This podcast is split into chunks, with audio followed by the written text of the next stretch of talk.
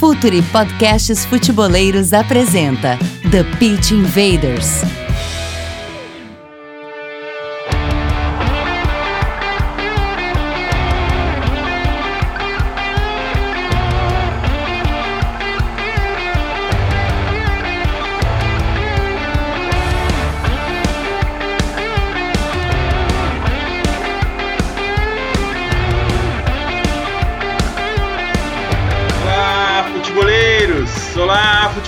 Futeboleiras, Futuri, podcasts futeboleiros, apresenta The Pitch Invaders, episódio 90. Inacreditável, episódio 90 já, faltam 10 por 100. A gente vai ter que fazer alguma coisa para comemorar essa, esse episódio com um número redondo aí. Meu nome é Eduardo Dias, eu sou o host mais essa invasão futeboleira pelo SoundCloud, iTunes, YouTube, pelo www.futuri.com.br.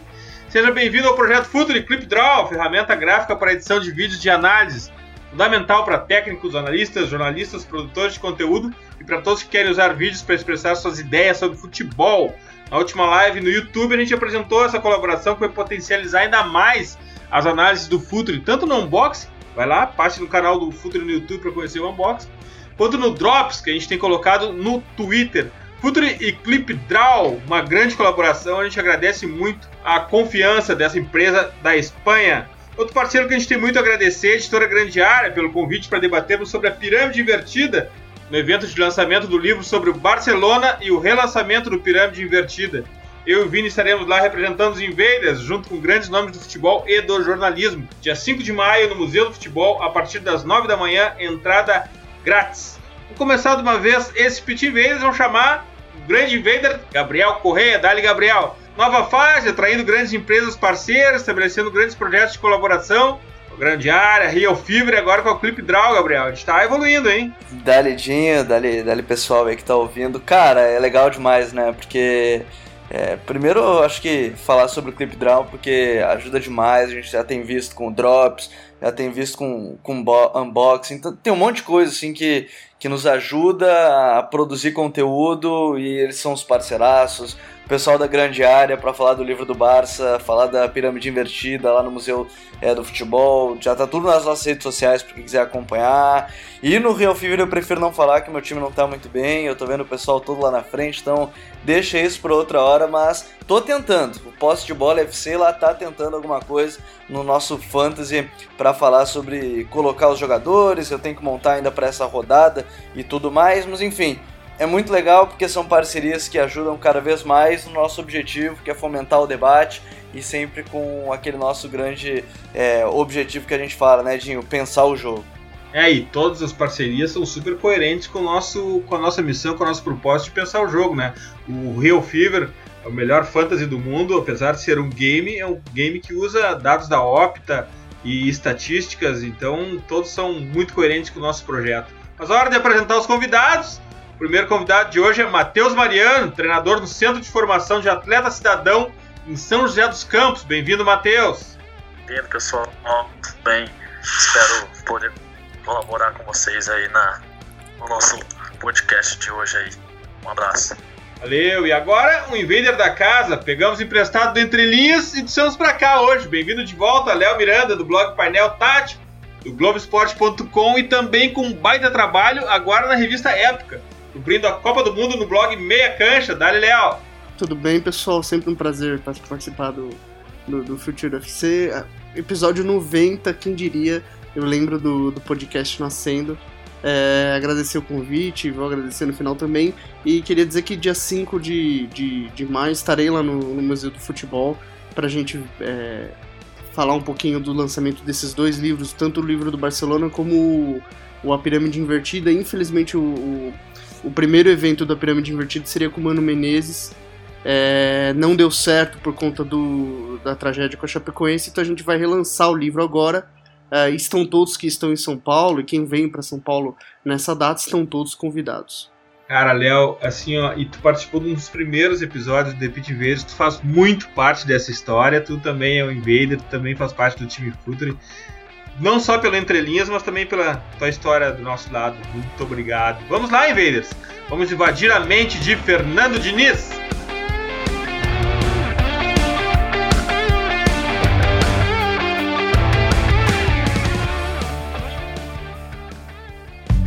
Está no ar o The Pitch Invaders, podcast semanal do projeto Futuri. Cultura, análise e informação, com a profundidade que o futeboleiro merece.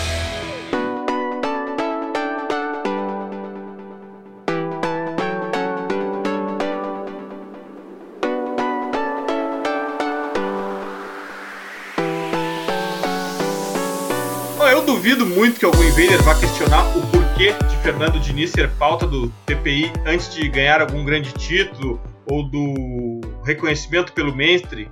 Quem nos acompanha sabe que não somos resultadistas. O tema Fernando Diniz está aqui por suas ideias, é isso que valorizamos e é sobre isso que a gente vai falar hoje. Léo, eu fiquei muito impressionado com o Diniz, com a entrevista que fizeste com ele, está no canal do YouTube do Painel Tático, e ali o Fernando Diniz antes de entrar em campo e bola, ele fala muito sobre o aspecto humano do jogador, ele se preocupa muito com isso, né, Léo? Exato. É, eu tive a oportunidade de, de, entrevistar o Fernando Diniz ainda em 2016, quando ele estava no, no Audax. Uh, jogou a Série B, foi 16 colocado da Série B pelo Oeste, uma parceria que o Oeste teve com o Audax aqui no estado de São Paulo. Uh, e tive a oportunidade de encontrar ele outras vezes e a gente acabou conversando bastante. Encontrei ele no Rio de Janeiro, no evento com o Tite, com o Bielsa, com o Fábio Capello. Uh, e aí ele, ele realmente ele confirmou essa ideia de que o, o Fernando Diniz não é, é, essa, esse, essa pessoa que está ligada no, no que está acontecendo com o Guardiola, no que está acontecendo com o Barcelona. A ideia dele é outra. É uma ideia muito mais diferente, muito mais profunda do que isso. Na verdade, ele na verdade é, ele procura até se fechar com essas influências e rechaçar um pouquinho essas comparações. Porque a grande, a grande uh, missão do Diniz no futebol, que a proposta dele como técnico, uh, eu fiz um curso também, de, uh, tive a oportunidade de, de ter uma aula com ele num curso aqui que eu fiz em São Paulo ainda em 2015. É, e aí ele disse que quando ele, quando ele pensou em ser técnico, o que ele queria era formar jogadores com um tipo diferente de caráter. E o futebol é, é a ferramenta que ele tem para ensinar ao, ao ser humano uma forma melhor de, de viver a vida, de, de encarar a, a vida. Então esse futebol que tem a bola, esse futebol que, que vai sempre para frente, na verdade é um grande paradigma filosófico até com, com, com o jogador. Ele citou uma frase que é a frase que abre a matéria, que a grande missão dele é que cada um seja o Romário dentro de si que cada um desperte o Messi dentro de si. Então, é, ele não está realmente interessado nem até em vencer. Para ele, a vitória é uma coisa secundária. Mas fazer o jogador jogar bem é a grande missão do Diniz. É uma coisa um pouco complexa e que nada tem a ver com o que a gente acha. Eu sempre falo que o resultado estético dos times do Diniz, uh, principalmente desse Atlético Paranense, que é o primeiro time de grande investimento que ele treina, se parece muito com o futebol do Barcelona, do Guardiola e de outras equipes, mas são meios bem diferentes de se chegar a um mesmo resultado. Matheus, essa questão que o, que o Diniz fala uh, do caráter e da formação do atleta, formação intelectual, mental, preparo mental do, do atleta, uh, tem muito a ver também com a preparação dele na base. E, um, ele, inclusive, nessa entrevista para o Léo, ele menciona muito a formação do atleta, a relação dele com a família. E no tipo de atleta que tu lida da categoria de base, isso é um aspecto muito importante e se for preparado da forma correta, chega mais fácil para que o Fernando Diniz ou outros técnicos com ideias parecidas, que esperamos que apareçam mais e mais no Brasil, talvez consigam ter uma maior facilidade de implementar o seu modelo de jogo, né? Não, isso com certeza, né? É, é eu sempre gosto de dizer que antes de, de ver o atleta, a gente não pode esquecer do ser humano. Né? E tratando na, na categoria de base, a gente não pode esquecer da criança, que são muitas vezes é, jovens que têm um sonho e temos que fazer o melhor para que eles consigam alcançar o sonho deles. Sabemos que nem todos chegarão lá, mas eu acho que, que é nosso papel como formador se preocupar com o ser humano porque pelo menos se não conseguir virar um atleta profissional, a nosso, o nosso dever de criar um bom cidadão ou, trans, ou é, transformar ele nisso é, é muito importante para qualquer área que ele vá atuar lá na frente, né?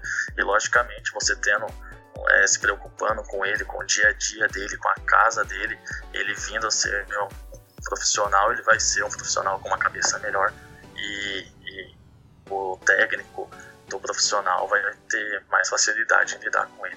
Isso eu acho que é inegável. Gabriel, é, o, o, o que impressiona o Diniz já começa até pelo tom de voz dele, é um cara bem tranquilão, né? Quando, quando, é, nas entrevistas ele é um, é um, cara que sabe muito o que está falando, ele tem certeza absoluta do que está falando. Ele também, idêntico ao Futre, ele é um cara que tem propósito, ele está trabalhando com um propósito, ele tem uma missão dentro do futebol. É, não é muito comum isso no futebol, Gabriel, e às vezes é, a rotina cansativa do futebol, de resultado e resultado, cobra muito caro esse tipo de situação, né? É, e, e, é interessante porque o Diniz é formado em psicologia, né? Então acho que isso ajuda muito nessa didática que a gente fala sobre como ele se comunica com os jogadores, como ele, ele vai passar essas ideias. E, e o que o Léo falou, que o próprio Fernando Diniz fala, né? Que ele queria que jogadores fossem o Romário dentro de campo, despertar o Messi. E esses dias ele falou, né? Ele gostaria que todos os jogadores pudessem ser o Pelé que eles é, às vezes acreditam que são. É, isso me parece, e eu até já quero estender a pergunta para vocês todos, porque em algum momento no futebol brasileiro é, isso se perdeu no sentido de deixar a criança livre para ela tentar se desenvolver também, ao mesmo tempo que a gente tenta entrar num, num meio muito fechado, transformar o futebol num negócio muito fechado. Me parece que a gente precisa também dessa liberdade para essas crianças conseguirem se desenvolver. É, eu não sei se eu tenho essa impressão que em algum momento isso aconteceu e quem fala isso também, e é surpreendente o que me parece, é o próprio Luxemburgo que fala que a gente tem que ser. Algumas coisas até são estranhas que ele fala, mas é, de maneira geral ele fala que as pessoas, os jogadores, têm que ser um pouco mais livres nesse sentido, e me parece que a algum ponto isso acabou se perdendo no Brasil. E Gabriel, sobre essa, essa, essa frase dele de despertar o, o, Messi, despertar, despertar o Romário de cada, de cada atleta, me parece também que ele se compromete com um aspecto muito importante do treinador, que é de melhorar o jogador.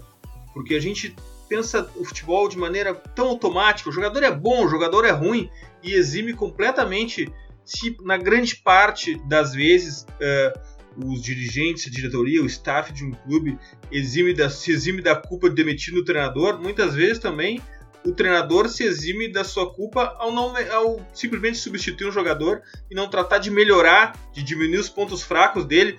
É, tu não sente isso, Léo, que na fala do Diniz também tem um pouco dessa responsabilidade de, que, de querer melhorar o jogador?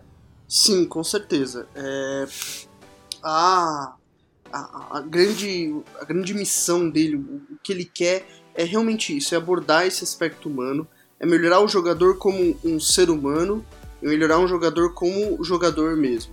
É, isso vem, o Diniz foi um grande, ele foi um bom jogador, é, ele é um daqueles grandes coadjuvantes, digamos, a carreira de, de jogador dele. É verdade, ele jogou em grandes jogou em grandes clubes brasileiros, jogou no Palmeiras, jogou no Corinthians, jogou no Fluminense, foi treinado pelo Renato Gaúcho no Fluminense.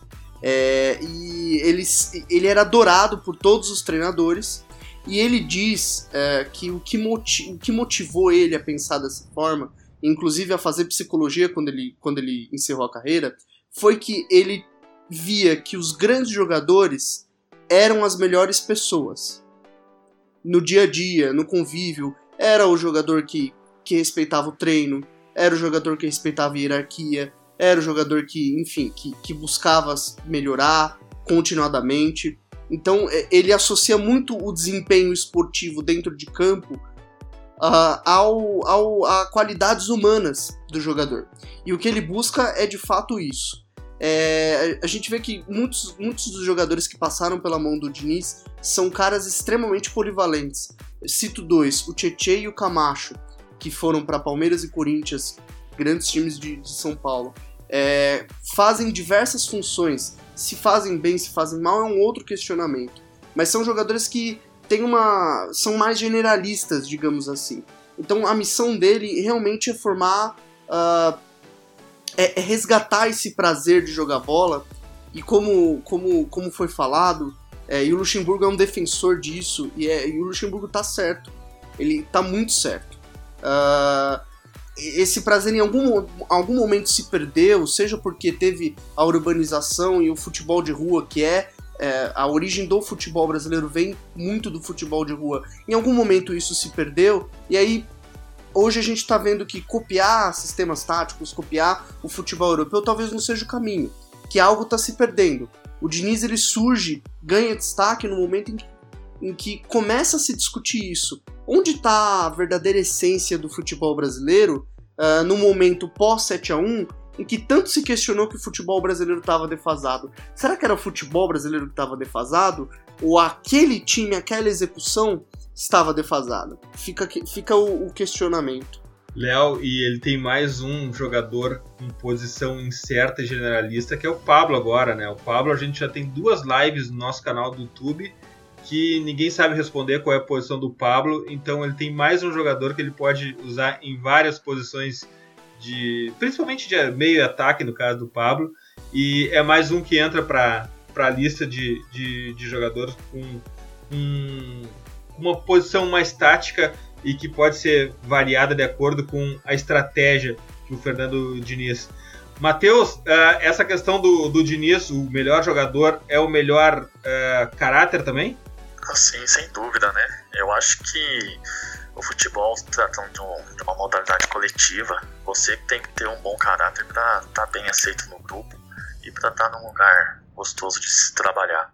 Então, se você não é uma pessoa boa, convívio é difícil e a partir do momento que a gente começa a fazer as coisas que não gosta ou ao lado de pessoas que, que não nos, nos, são prazerosas, aí as coisas começam a ficar mais difíceis. Então, acho que o caráter é fundamental para conseguir ter um bom desenvolvimento naquilo que se faz. Dá para citar um exemplo até, Dinho, e, e, fugindo um pouco do Atlético Paranaense, me parece, na seleção argentina, o caso do Icardi. A gente faz as brincadeiras dele com questão Maxi Lopes, mas querendo ou não, a impressão que se tem de todo o elenco da Argentina é que eles têm um pé atrás sim com o Icardi. E, e muito se fala quanto a isso. E, e me parece que também, para um grupo ser coeso, para um grupo querer vencer junto, digamos assim, acho que é quase que uma relação, é uma relação de amizade. Tem que ser todo mundo do seu lado, tem que estar tá todo mundo junto. Então, me parece que não, não tem nada melhor do que usar esse exemplo do, do próprio Mauro Icardi com a seleção da Argentina. É verdade. A gente teve, Léo, a gente teve alguns episódios atrás, é, não vou lembrar de cabeça, mas enfim, procure no nosso feed um episódio inteiro sobre a força mental em que a gente ouviu psicólogos do esporte e a gente nota nos clubes brasileiros, mesmo os grandes, mesmo os gigantes do Brasil, uh, o setor de psicologia, em muitos casos, sequer existe. Uh, ter um psicólogo no comando dá um, um, um ponto a mais no, no critério ou no caráter da força mental para o time. O time fica com uma força mental maior tendo um psicólogo como treinador. É, um, é, uma, é uma valência do, do, do time. Com certeza. É, no caso, eu não, eu não, eu, não, consideraria. E aí vai uma crítica é, minha, na verdade, uma observação, pelo que eu vejo dos times do Diniz, que ter força mental nem sempre significa competir. Uh, hoje o Atlético de Madrid empatou com o Arsenal 1 a 1 teve praticamente uma chance no jogo e fez o, o gol. É o time, talvez seja a equipe mais competitiva porque tem um treinador com uma mentalidade muito competitiva. Mas força mental nem sempre significa saber competir. E aí vem essa observação dos times do Diniz. São times que jogam muito bem e nem sempre sabem competir. Uh, e é uma é dentro da lógica do jogo, dentro da lógica do futebol, nem sempre, nem todo dia se joga bem, por, várias, por vários motivos, por várias razões. Uh, e aí saber competir e saber, o famoso saber sofrer, é, se torna fundamental. E é uma coisa sofrer que, já é amplamente desvirtuado sofrer, no Brasil. Né? É, é, é, é também um, uma característica humana. E isso vem faltando um pouquinho nos times do Diniz. Faltou no Aldax, por exemplo, que jogou mal contra o Santos na final. Na verdade, jogou mal não, jogou bem, mas falhou uh, converter isso para gol. Faltou no Guarani, faltou no próprio Oeste, que quase caiu para a Série B. Uh, então, é, é uma filosofia muito diferente, mas como qualquer coisa na vida, não é perfeito. E ter um psicólogo no comando, com certeza, dar uma atenção maior a essa profissão, ainda que os clubes brasileiros ainda são presos a certas ideias e a certos dogmas uh, que, que não tem muito, muita razão de ser, uh, e também dificuldades financeiras, então gastar 3, 4 mil reais por mês com um psicólogo é tido como muito, uh, e, e, o benefício que isso vai dar a curto, médio e longo prazo é imenso. Mas enfim, são outras questões que são questões de gestão. Mas ter um psicólogo como o Fernando Diniz no comando com certeza abre portas para outros psicólogos também pensarem mais o jogo uh, além da simples motivação e, e carinho no jogador. Matheus, como treinador, Fernando Diniz é uma inspiração para ti? Quais são os aspectos que, que tu entende que, que ele pode te inspirar para a tua profissão? Cara, ele é um inspirador sim, primeiramente por ele tratar o atleta como ser humano. É, eu acho que hoje em dia, ainda mais no futebol aqui no Brasil, que é muito é, super valorizado, a gente só vê cifras e cifras, então a gente esquece um pouco do lado humano e só vê ele como máquina ou é, preocupado em quanto ele vai render para o meu clube ou quanto eu vou conseguir ganhar de títulos e acaba esquecendo da essência da pessoa. E nisso aí eu acho fantástico ele se atentar a isso. E é ao modelo de jogo, né? Ele tem um modelo de jogo muito interessante. É, ele mesmo diz, né? Ele gosta de, de fazer uma confusão no adversário, né? Ele propõe um caos no adversário. E, e isso é muito interessante, é, é, fantástico ver as equipes dele jogar por isso. Porque eu costumo dizer assim, o futebol ele é um jogo totalmente imprevisível, né? cheio de tomadas de decisão. E muitas vezes a gente acaba tentando premeditar uma coisa imprevisível. E o Diniz ele consegue fazer essa bagunça de uma maneira organizada muito bem. Gabriel, um dos nossos projetos Drops estreou com, com Grêmio e Atlético Paranaense. O que a gente conseguiu ver ali naquele drop de movimentação do Atlético Paranaense?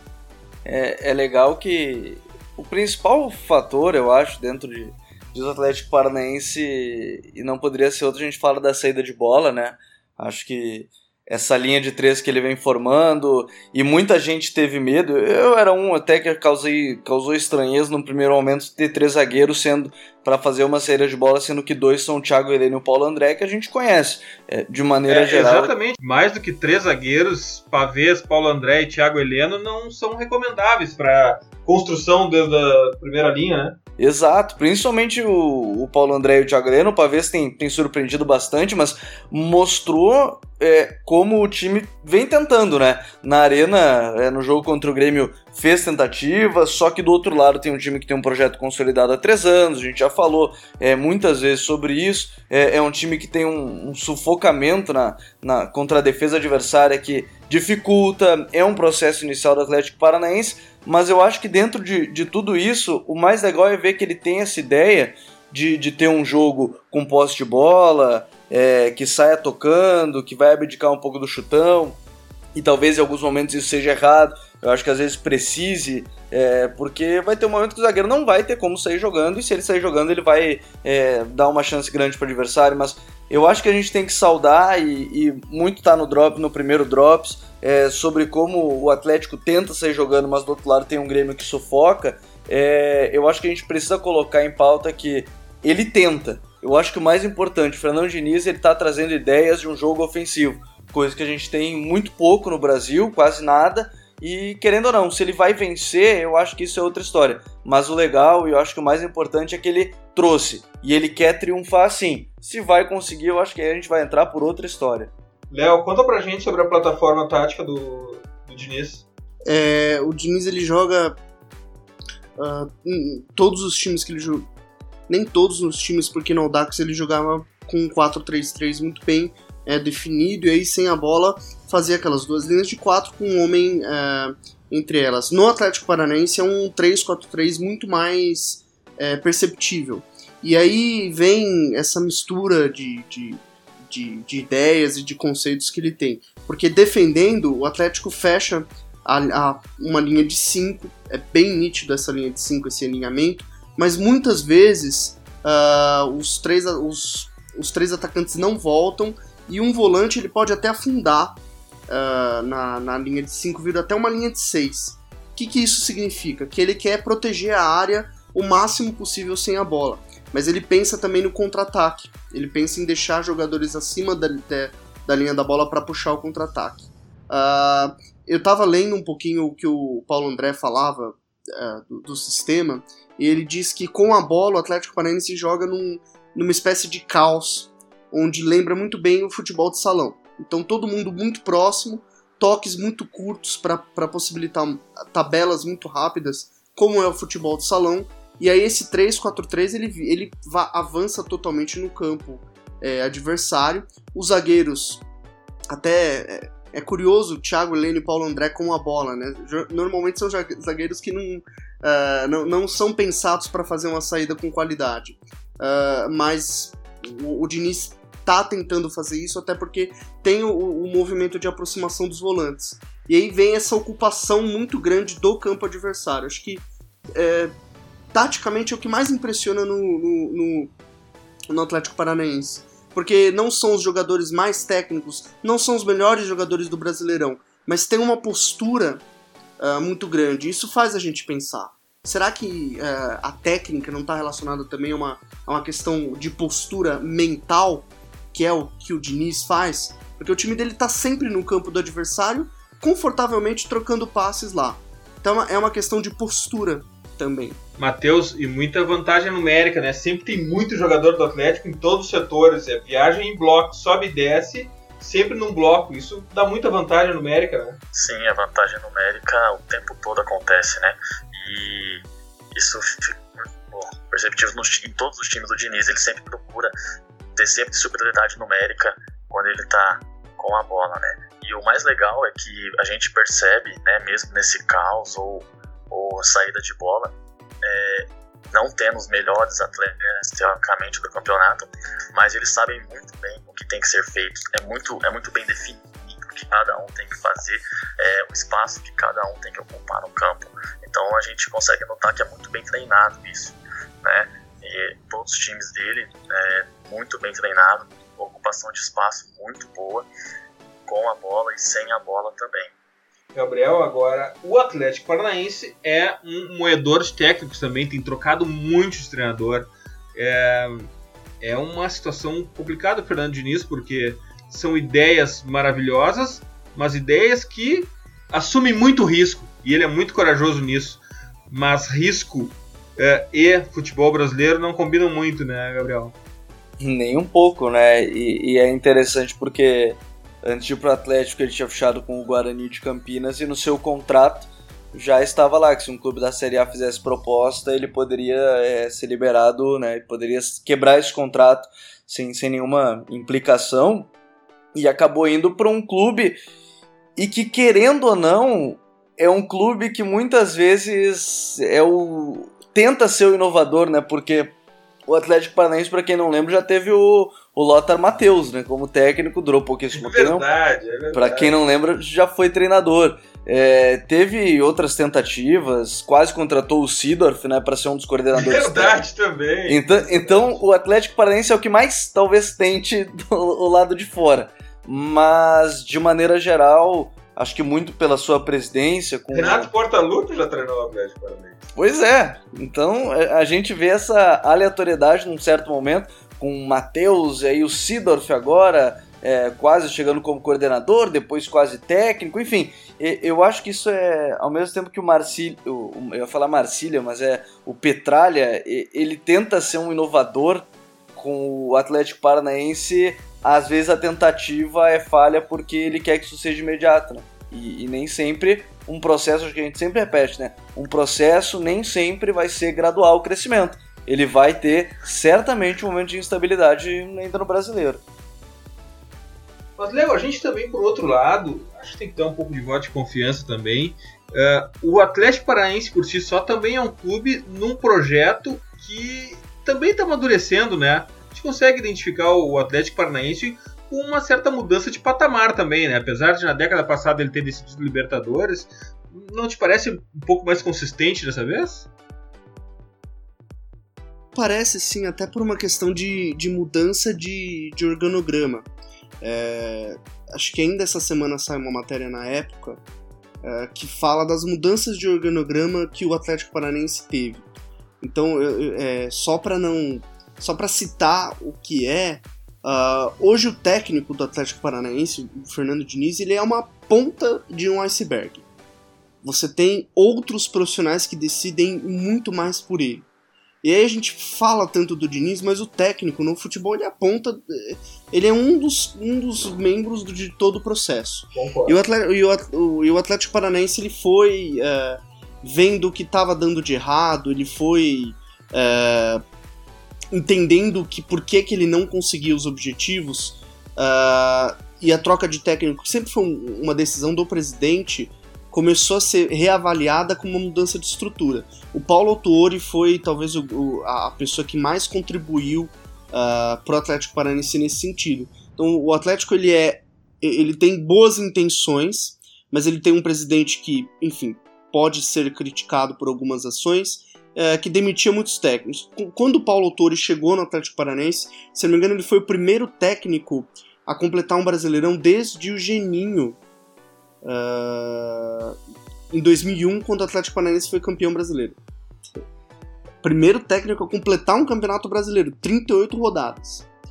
E então isso, uh, então ele, ele trouxe novas ideias e aí o Atlético se estruturou mesmo o departamento de futebol.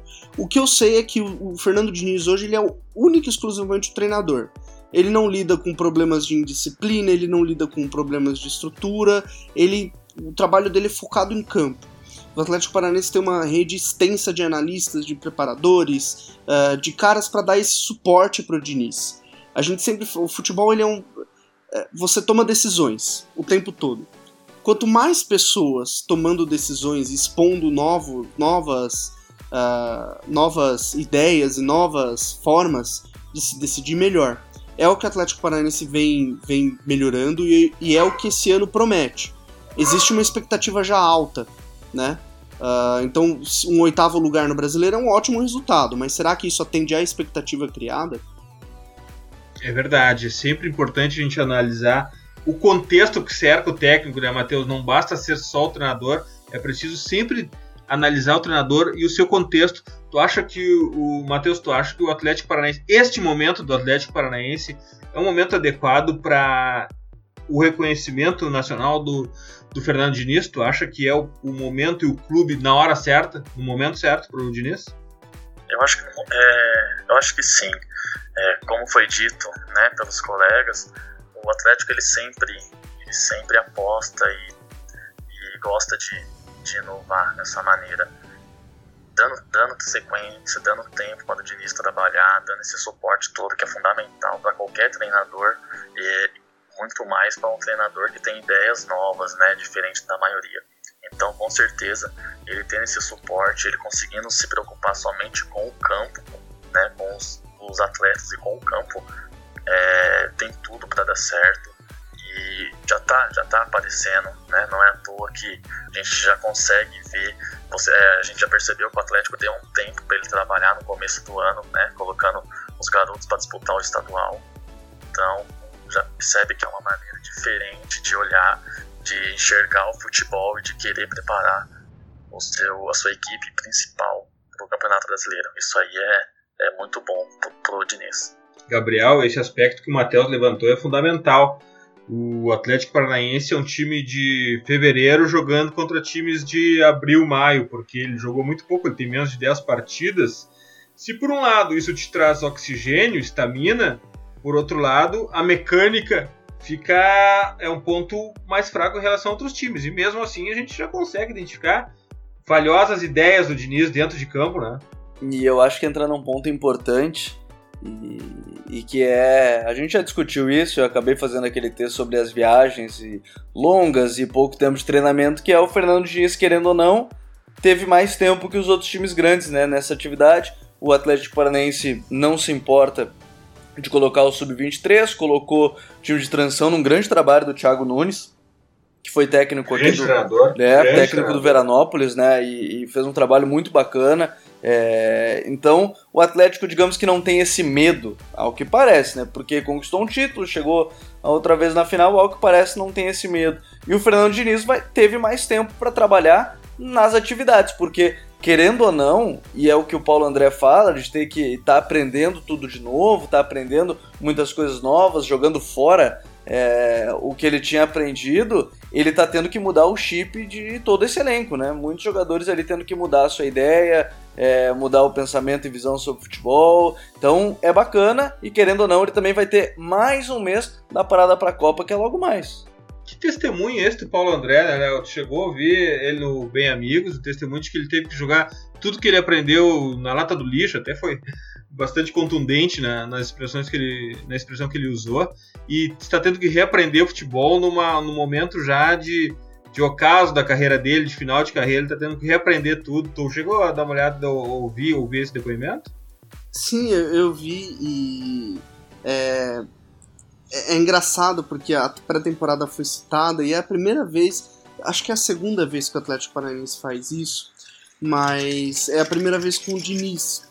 E isso que o Paulo, Paulo André disse é muito sintomático daquilo que, enfim, é, me vem à cabeça a pergunta: nossa, mas por que nem todo mundo faz o que o Diniz faz?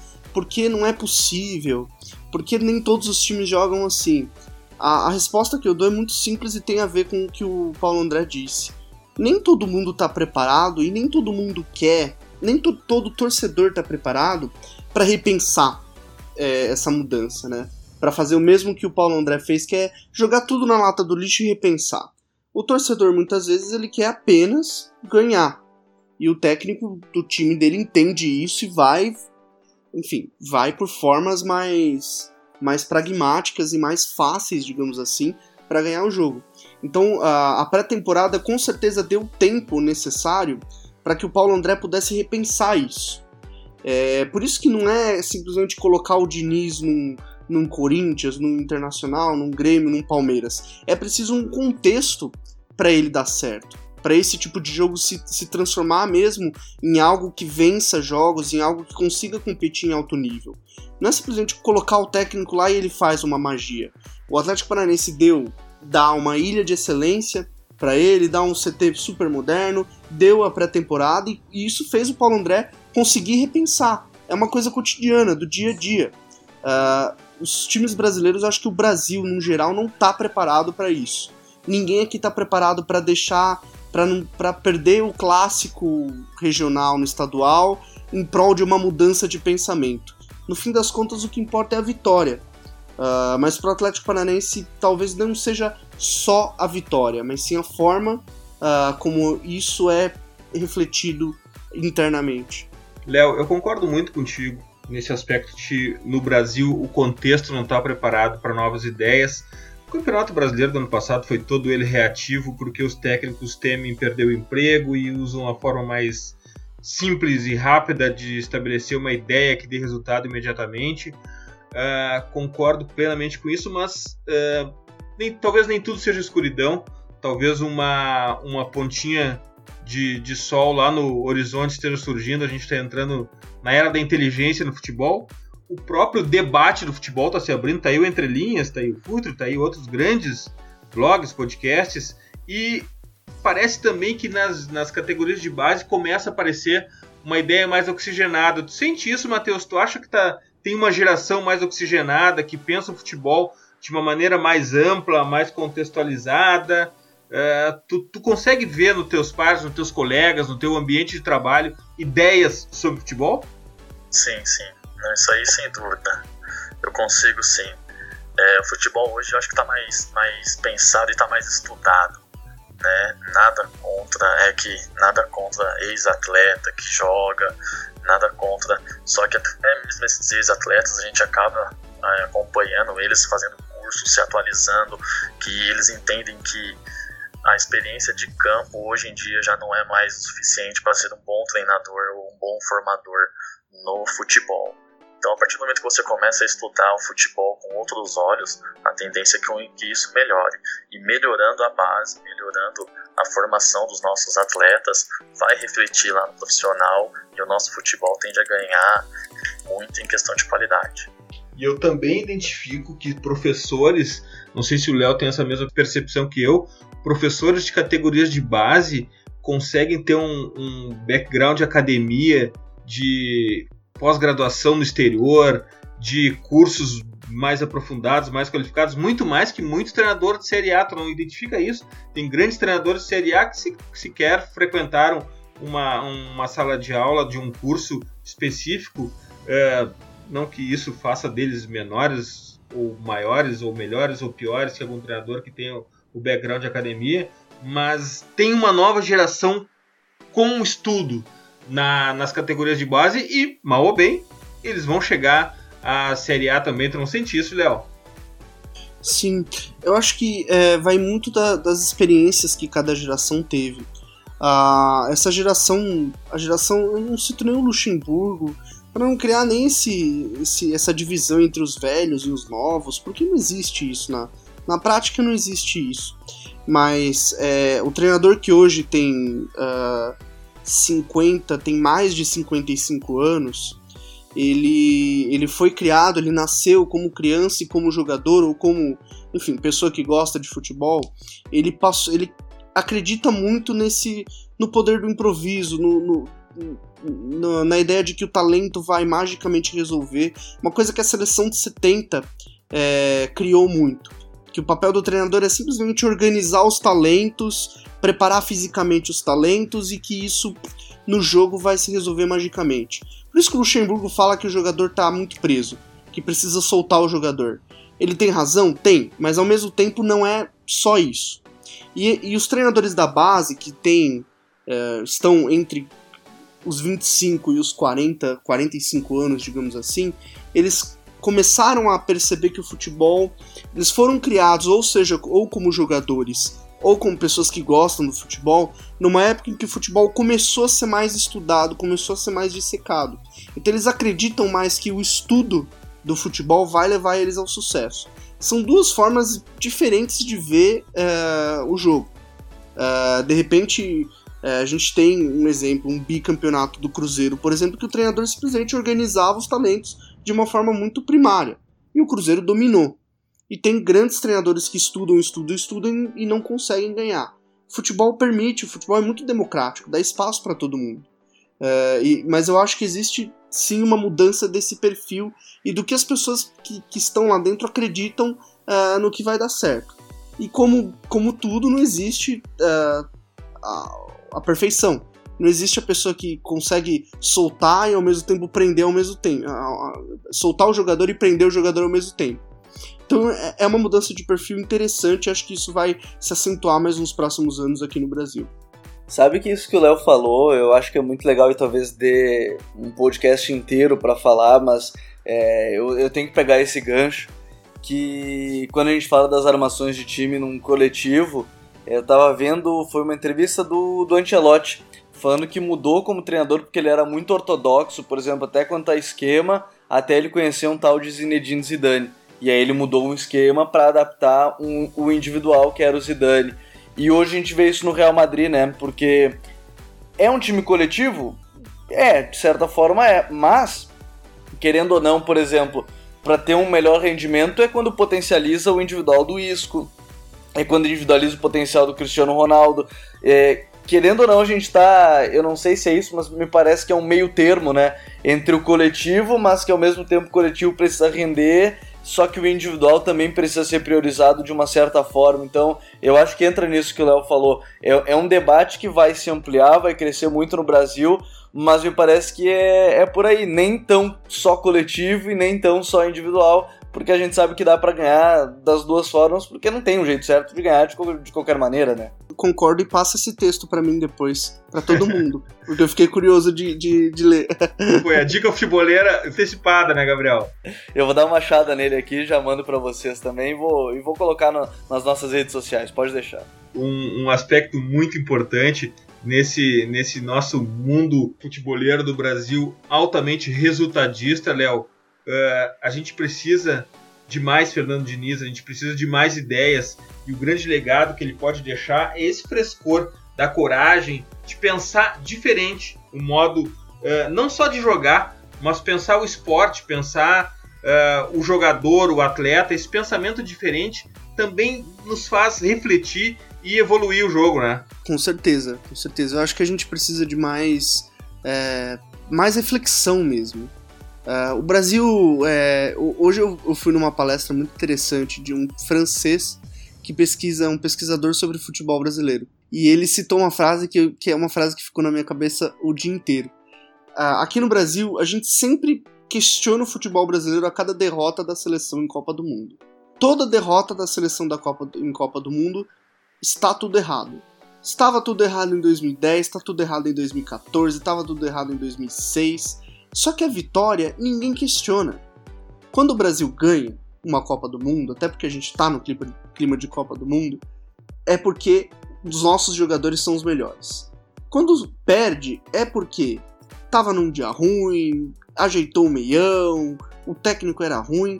Nunca se tem um debate maior, uh, um debate mais reflexivo, como esse que o Diniz está propondo, sobre o futebol em si a, além da, da, da vitória, da, da, derrota, de se foi bem, se tomou 7 a 1 se venceu a Alemanha, se perdeu da Alemanha.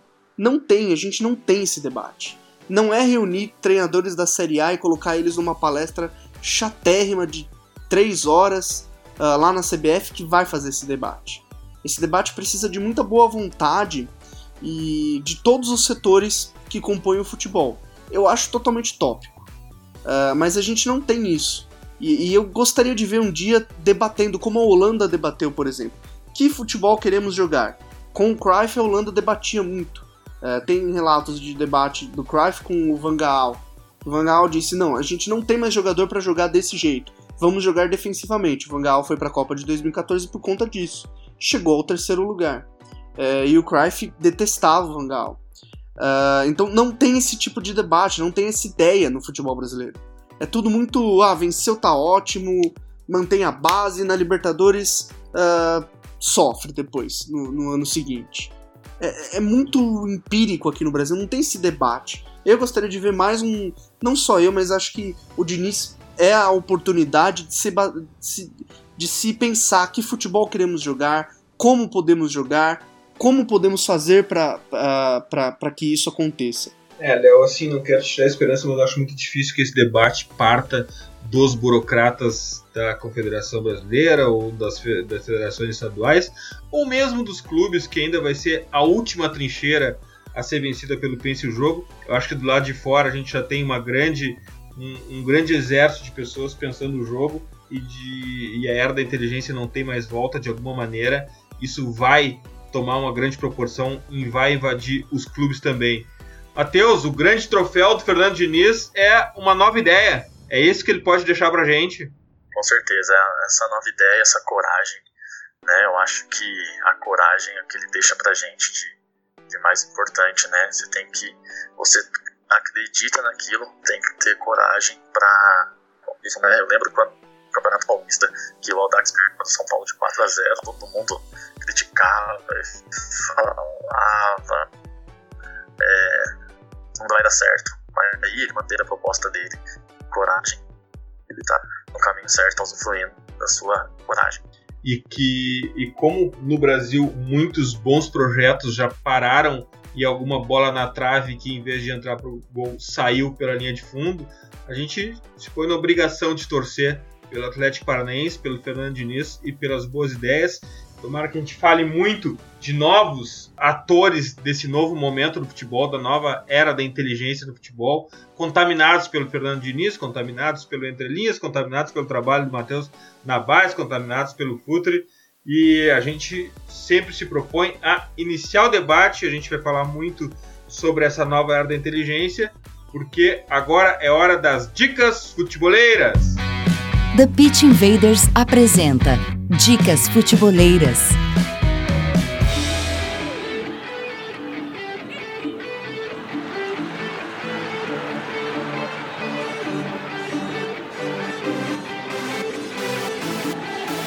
A minha dica futeboleira é muito futre e muito coerente com a era da inteligência que a gente acabou de debater. É uma matéria do Diário As sobre o projeto Demonche na Roma, que desenvolve um projeto de inteligência artificial para prospecção de talentos. Ele que já é um cara reconhecido no mundo do esporte como um grande uh, caçador de talentos e um rei do mercado, rei Midas do mercado, agora está atrás de um projeto de inteligência artificial muito também pelo dono americano da Roma, que incentiva muito essa inovação.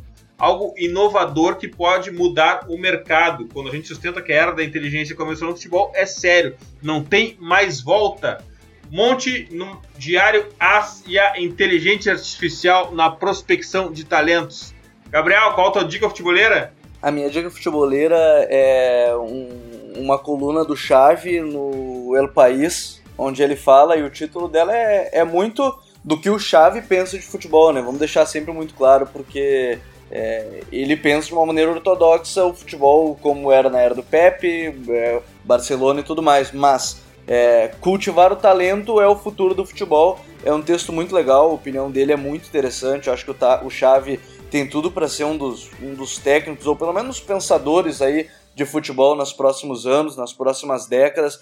Muito legal e ele vai ser o embaixador né, da Copa do Mundo de 2022, 2022 lá no Catar. É um texto muito bacana porque fala sobre isso, né, sobre a cabeça do jogador e é o que a gente fala muitas vezes, né, Dinho? A cabeça do jogador vai ser é, a característica mais buscada pelos treinadores e vai muito ao encontro do que fala o Xavi nessa coluna dele no El País. E algum dia pensar que já discutimos Xavi ou Iniesta no time, porque eles se sobrepõem. Que besteira, né? Graças, Gabriel!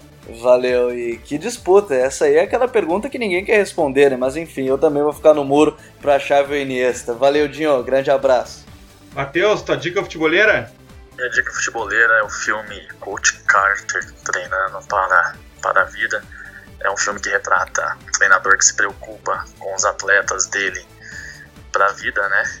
Querendo formar bons cidadãos, cumprindo obrigações de escola e acarretando isso para o esporte. Eu acho que para quem quer trabalhar com base, para quem quer trabalhar com, com gestão de equipe, é um excelente filme para se ver. Matheus, muito obrigado por nos ensinar sobre os aspectos humanos do futebol. Uh, sorte nos teus projetos. Conte sempre conosco. Tu é um invader agora. Portas abertas para ti. Eu que agradeço. Obrigadão mesmo pelo convite e pela oportunidade. Qualquer coisa, tamo junto aí. Um abraço. Valeu. Léo, tua dica futeboleira? Bom, minha dica é puxando a sardinha pro meu lado. Uh, a revista Época neste ano abriu mais cedo do que todo mundo, do que todos os veículos, a cobertura para a Copa do Mundo e essa vai ser a primeira vez na imprensa esportiva que teremos um profissional contratado apenas para falar de jogo, apenas para falar de tática. Então o blog Meia Cancha, acessem lá, época, canais, uh, uh, tem a minha fotinha lá. E o blog Meia Cancha vai ter, vai trazer perfis, uh, análises, entrevistas, com tudo relacionado à Copa do Mundo. O conteúdo já começou a ser publicado, tem um perfil sobre o Sala, tem um perfil sobre o De Bruyne. Uh, conseguimos entrevistar o Francisco Maturana, técnico da Colômbia em 90, o Jorge Luiz Pinto, técnico da Costa Rica, e o próximo entrevistado vai ser alguém muito louco. É a dica que eu dou para vocês, alguém muito louco. que demais! A, a, entrevista tá incrível. Enfim, primeira cobertura com foco em, em, em jogo, em tática, de uma Copa do Mundo. A gente tem parceria com a Scout e ficaria muito feliz se, se todos pudessem dar uma olhada, dar uma prestigiada aí no trabalho. É, a revista Época usou o Scout porque achou o cara certo também, tenho certeza que teve um grande trabalho de prospecção. Léo Miranda é o cara certo para estar nesse projeto. Cara, e parabéns pela Entrelinhas para ti e pro Renato, sou muito fã de vocês, aprendo muito com Entrelinhas. Muito obrigado, Léo. Eu que agradeço, a próxima segunda tem mais Entrelinhas. E agradeço por todo mundo que está ouvindo, Uh, sempre uma alegria participar, sempre uma alegria poder pensar o jogo junto com vocês. E é o Emílio também, né? sim, sim. Ele vai ficar bravo porque os, os áudios sempre demoram para baixar, porque minha internet é um pouco lenta. Mas ok. Mas Emílio, não fique bravo com a gente. Todo mundo sempre ouve, sempre gosta, é, o mais importante. É isso mesmo. Bom, e aos invaders que nos ouvem pelo iTunes, deixa algumas estrelas no review isso é muito importante para nos posicionarmos melhor nas buscas e aumentarmos o alcance da nossa invasão futeboleira e o alcance do nosso Pense Jogo. Sigam também a nossa playlist futeboleira, hashtag WeLoveFootball do Futuro FC no Spotify e curtam a melhor galeria de futebol cultura do Instagram do perfil Futuro FC. E fiquem atentos para os nossos stories, o Mairo pode aparecer lá a qualquer momento. Invadam também o nosso site futeboleiro www.futre.com.br, certamente o site com conteúdo mais profundo sobre futebol no Brasil. Vamos invadir o YouTube, acesse agora o Future FC, inscreva-se no canal, curtam nossos vídeos do unboxing e a live de toda segunda-feira em novo horário, às 22 horas. Ative o alarme para notificações sobre novidades. Segunda-feira à noite, novo horário, 22 horas, por conta dos jogos do Brasileirão. Os invaders pediram e a gente trocou o horário. Live já está clássica. Futeboleiras e futeboleiros, nós somos o Projeto Futre e temos um convite para vocês. Pense o jogo. Abraço e até a próxima invasão de Invader.